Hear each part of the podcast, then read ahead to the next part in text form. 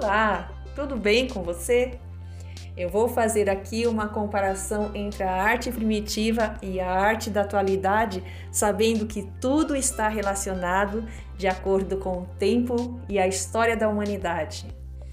Podemos perceber que a arte rupestre, assim como o grafite, a pichação e o lambe-lambe, foram realizadas e ainda serão em paredes e muros.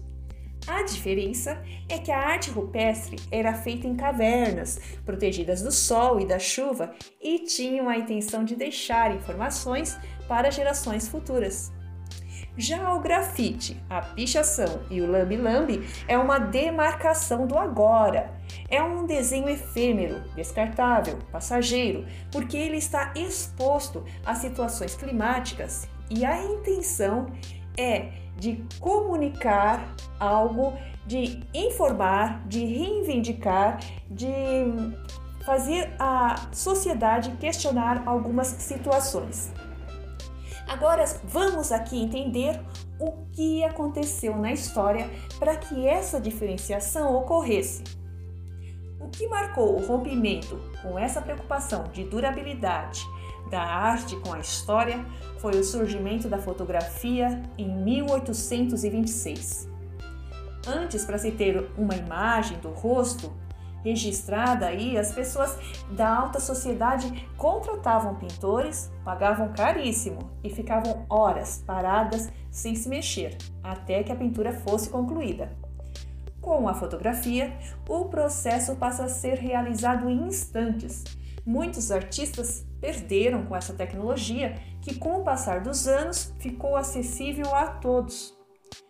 Na Revolução Industrial, com a chegada de maquinários nas indústrias, fizeram com que muitas pessoas fossem demitidas, porque o que antes precisava de vários homens para fazer um trabalho, com apenas um homem e uma máquina, se tinha produção em quantidade muito maior, em menos tempo, ficando muito mais barato para as indústrias.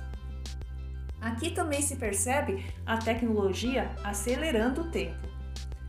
Podemos ver essa evolução tornando tudo passageiro, descartável e com grande agilidade quando pensamos no transporte, na alimentação, nos relacionamentos e no consumo de produtos.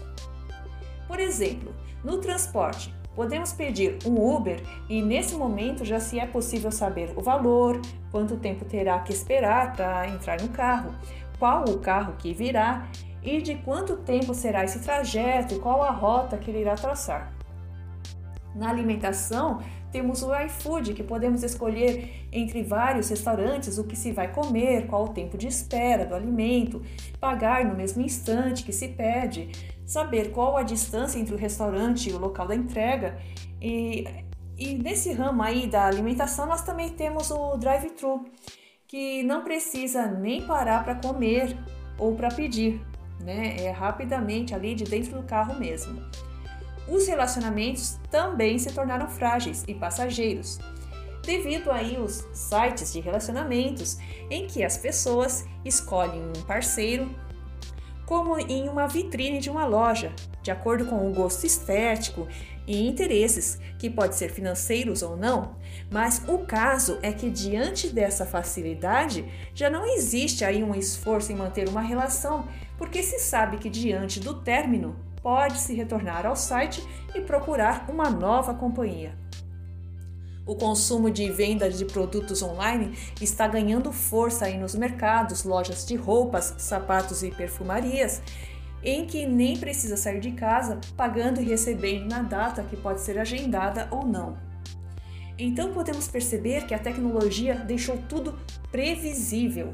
Estamos vivendo no mundo do imediato e isso nos transformou em pessoas ansiosas, incapazes de lidar com o imprevisível, o inesperado, surgindo assim uma sociedade emocionalmente doente, impulsionando a indústria farmacêutica e aumentando a procura por analistas, psicólogos e psiquiatras.